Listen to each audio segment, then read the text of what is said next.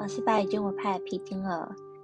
嗯，我们又有一段时间没见面啦，因为之前选举期间比较忙，要写一些候选人的推荐，然后呃去参与复选，所以呢比较没有空来完成每日一课。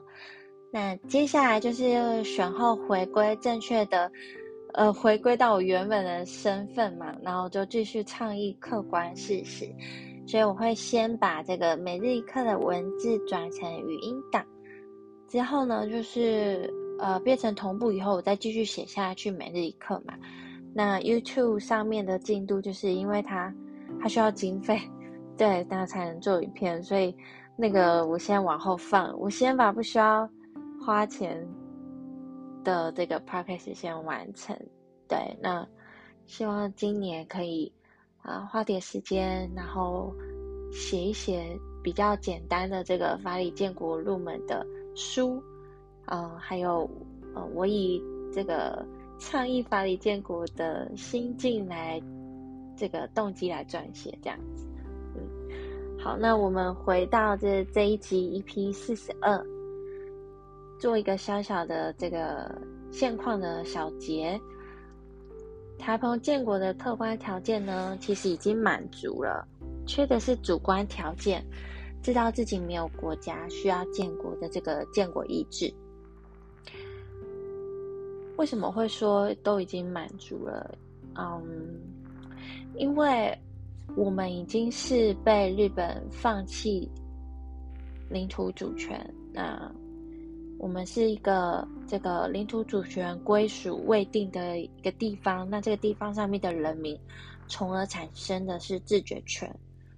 所以，呃，我们相比对于国际间想要建国的某个地方的这个人民，我们算是建国程度最低的状态。对，因为你看哦，你只要领土主权归属于某一个国家，你要完成建国，你还是要原主全国的同意嘛。对，所以台澎的状况，哎，真的相对简单多了。只要人民的认知一调整，就可以来开始实践建国的步骤。那，嗯，我们有天然海岛屏障，对不对？那我们虽然在大国的角力下，但台澎的战略地位又特别的重要，所以。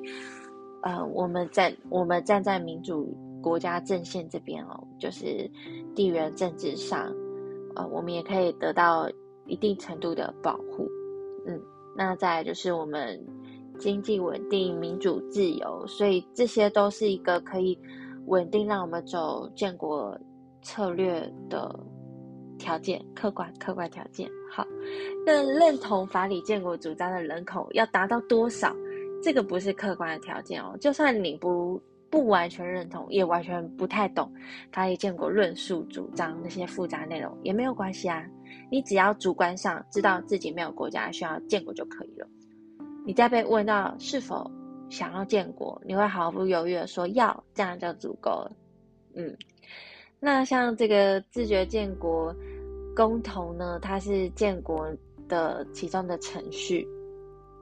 那重要的是，中华民国政权它是以盟军占领执行者这个身份来举办台澎居民自觉建国公投，所以前提一定要中华民国政权它先恢复它的正确的身份，你再来做后面的事情，才不会白忙一场，才可以产生国际法上效效力。那恢复正确的身份，盟战代管机构把它实质化，它是建国程序步骤中呃很重要的。那这个把它蒙占代管机构实质化之后呢，我们走终止代管自觉建国这套建国程序，呃，才有办法完成后面这些。因为你如果还是以中华民国政权它这个中国政权属性来做建国路，那是没有办法建国的，因为它就会在这个中国政权框架内部。对，那你是跳脱不出这个一中两政权内战的困境。那很多就是外国的学者会认为，台湾缺的是这个不宣布建国、讲清楚自己跟中国无关的这个这个主张。其实比较简单的说法是你就是没有完成建国程序啦，因为重点不是你宣布我要建国讲讲就好了，你还是要有具体的实践呢，就是你要具体的这个让中华民国政权它恢复到正确的身份嘛，讲清楚，然后之后，呃，在还没自觉建国公投之前呢，以蒙战代管这个时期，也可以加入国际组织啊。嗯那之后，在充社会上充分对话后，来讨论自觉权行使的三个三个方式，看你想要选哪一个嘛？对，就是建立一个主权国家，然后或者是并入他国，或者是成为他国的自由邦这样子，就是大家可以各自论述主张。那依国际法完成自觉建国程序呢，才是取得被承认是个国家的法律上的资格。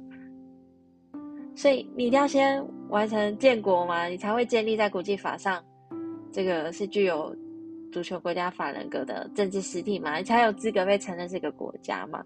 那其他国家是否真的要国家承认你，这个就是政治上的问题了。嗯，像像有些大国，他这个国家承认科索沃是国家嘛，但这个承认就是政治上的承认啊。嗯，因为科索沃在国际法上，它仍然是这个没有完成法律上的程序，因为它的领土主权还是属于塞尔维亚。嗯，所以空有其他国家的承认，它并不是一个法律上可以证明它是个国家的这个条的必要条件。